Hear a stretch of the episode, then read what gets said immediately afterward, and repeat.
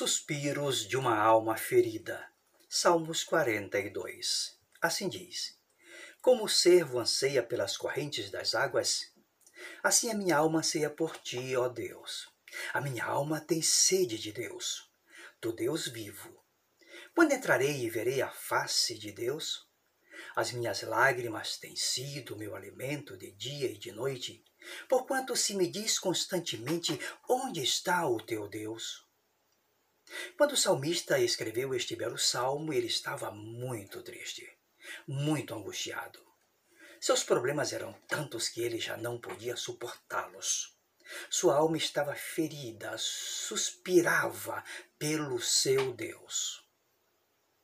Quase sempre diante de situações difíceis, situações angustiantes, suspiramos como quem pede socorro.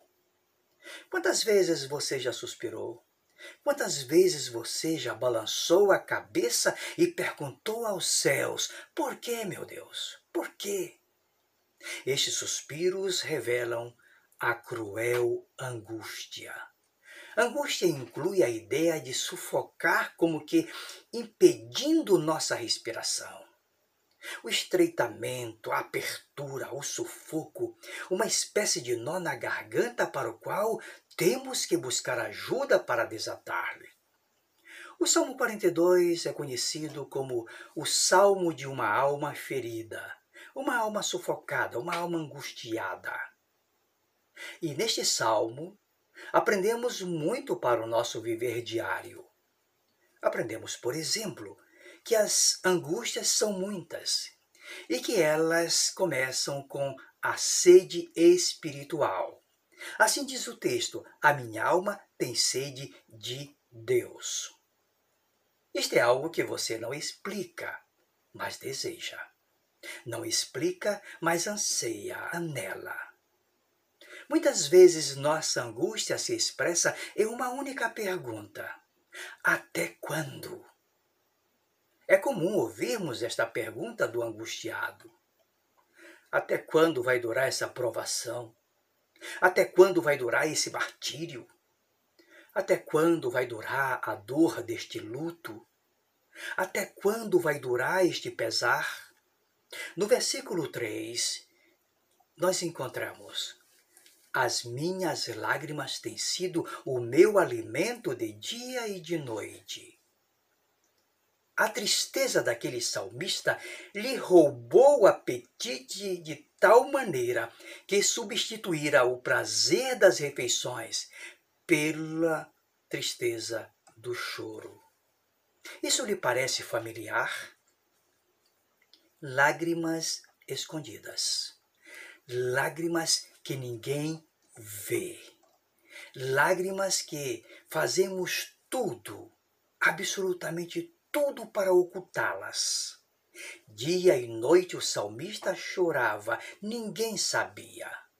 O pranto jorrava, o choro corria. Banhava-lhe a face, lágrimas de dor, lágrimas de saudade, da injustiça sofrida, lágrimas daquela nostalgia inexplicável, aquela saudade indefinível, aquele pesar profundo, lágrimas que só você conhece.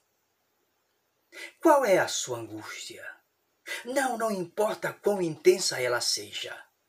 O salmista tinha muitas angústias. Mas ele tinha também uma oração que, durante as longas noites, transformara a sua dor em divina canção.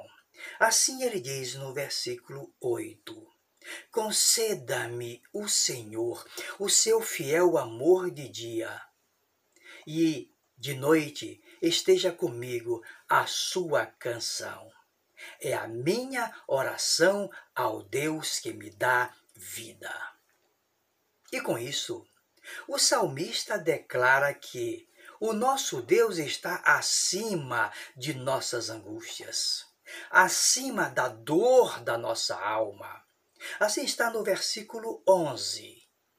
Ele diz: Por que estás abatida? Por que estás tão triste, ó minha alma?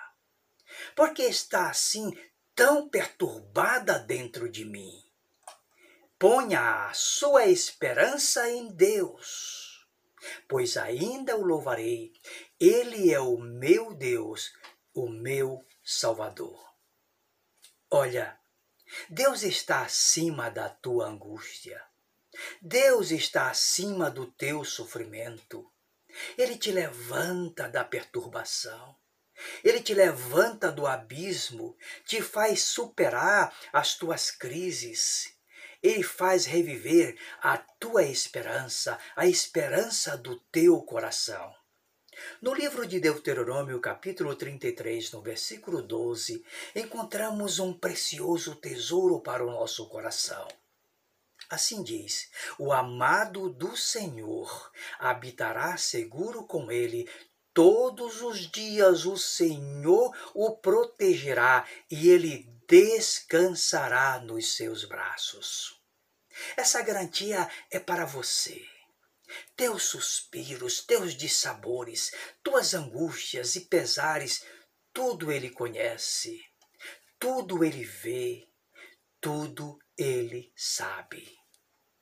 Então, haja angústias e pesares em abundância, mas haja em nossa alma a certeza inconfundível de que Deus nos mandará de dia a sua misericórdia e de noite a sua canção estará conosco. Esta é a nossa oração. E lembre-se, Deus é Deus e nós, humanos, simplesmente humanos.